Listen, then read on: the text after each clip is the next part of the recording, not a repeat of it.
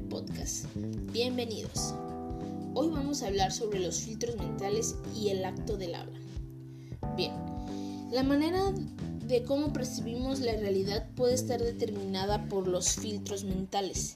Estas son las que analizan la información que cada uno recibe, como si colocáramos cristales de diferentes colores ante nuestros ojos.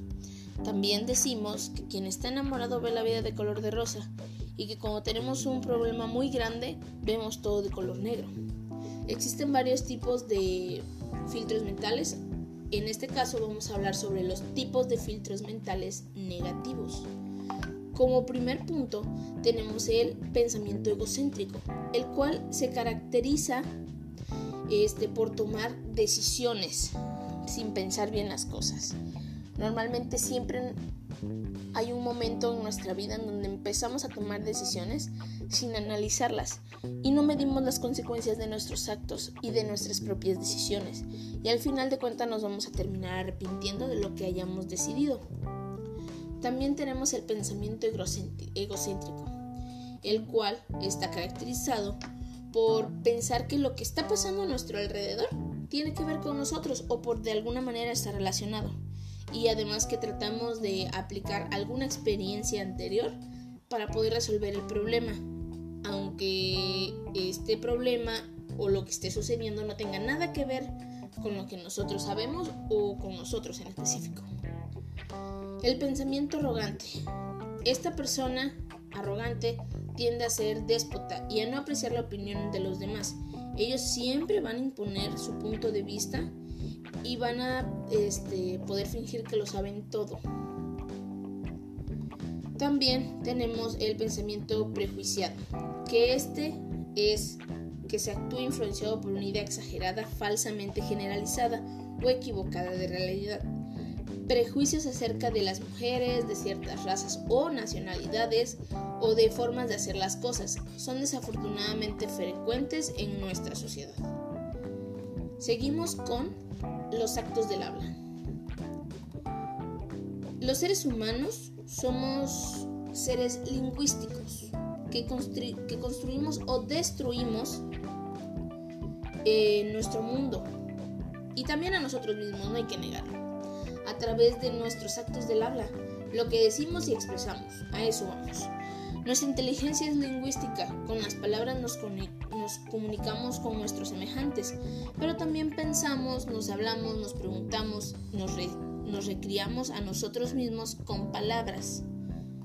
Existen tipos de actos de habla y tenemos como primer punto las afirmaciones, que son los juicios que buscan representar objetivamente al mundo y también podemos este, como ejemplo poner por ejemplo, ahorita en esta temporada sabemos afirmar decir hace frío. O también en otro tipo de caso podemos decir que, el, que por ejemplo, estás viendo un show o fuiste a un teatro o algo, el espectáculo me parece aburrido. Estás haciendo afirmaciones que implican un compromiso del que, del que se enuncia. También tenemos las solicitudes que es la forma en que se efectúan las solicitudes, revelan los grados y tipos de dependencia de una persona con respecto a otra, el manejo del poder y el grado de colaboración entre individuos. Las solicitudes pueden ser pedimientos, órdenes, sugerencias, etc. Por otro lado tenemos las declaraciones, que estas bien este, son afirmaciones destinadas a la transformación directa de la realidad y que para ser válidas deben ser expresadas por una autoridad moral o legal. Por ejemplo, los declaro marido y mujer. Este es un acto, este, es una declaración que es expresada mm, cuando te vas a casar por lo civil, porque pues, es un licenciado que te está casando y ya te puede decir, ok, los declaro marido y mujer. ya estás comprometido al 100% en una relación. Por otro lado tenemos las promesas, que bien eh, expresan un compromiso con otra persona acerca de las acciones que deben realizarte. Por ejemplo, pedimos un dinerito prestado, no nos vamos a ir muy alto, 100 pesos, por ejemplo, para mi taxi del día de hoy. Y tú, como una persona responsable, dices, prometo pagarte mañana. eso es una promesa que tienes, que, que tienes tú ya con otra persona. También tenemos este, las expresiones, que bien son demostraciones de, de lo que nosotros sentimos, del tono emocional del sujeto y demuestran repugnancia, placer, aburrimiento o molestar. Por ejemplo, ah, qué rica comida. O también se puede decir, ay, este, cuánta paz se siente aquí. Por otro lado tenemos las disculpas, que estas buscan más que nada el, perdón respecto a errores, fallas u omisiones que nosotros cometemos y que tendemos a evadir con una responsabilidad u obtener el perdón. O sea, un claro ejemplo de algunas maneras es, discúlpame, se me olvidó completamente o no pude dormir anoche y hoy se me hizo tarde. Y este, también tenemos los reclamos, que son protestas justas o no, que pretenden que otra persona comprenda el mal que causa. Nosotros siempre tenemos discusiones, ya sea con nuestra pareja sentimental o con nuestros padres. ¿Por qué? Porque también pues como todos sabemos, este, nuestros papás siempre nos están llamando la atención porque saben que hay algo que estamos haciendo mal.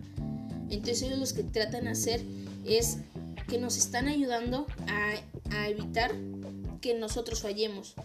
Y también hay discusiones en donde aclaramos malos entendidos. Los actos del habla y los estados emocionales.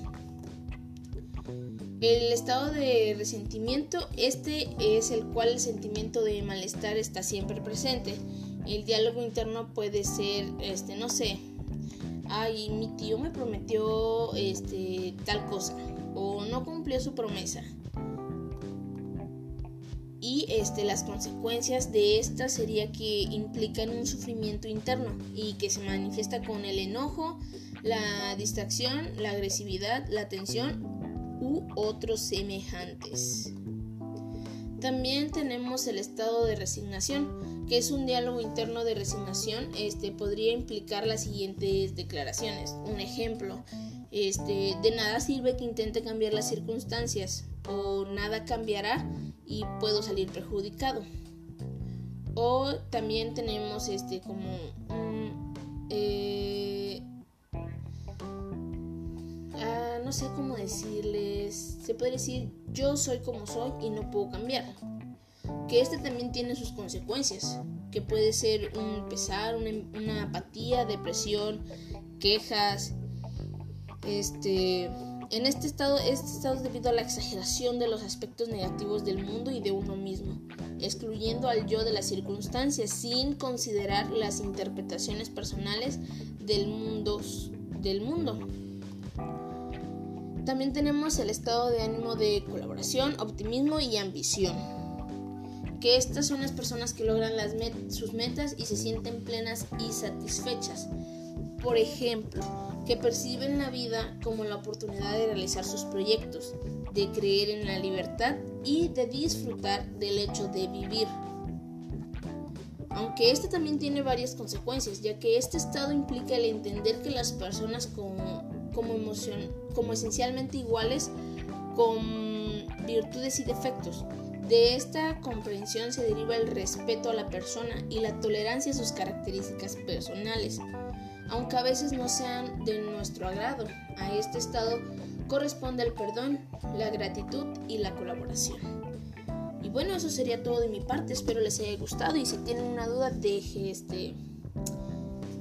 Si tienen alguna duda, estaré aquí más adelante para desarrollar el tema y ver qué tal nos va. Muchas gracias por su atención. Nos vemos.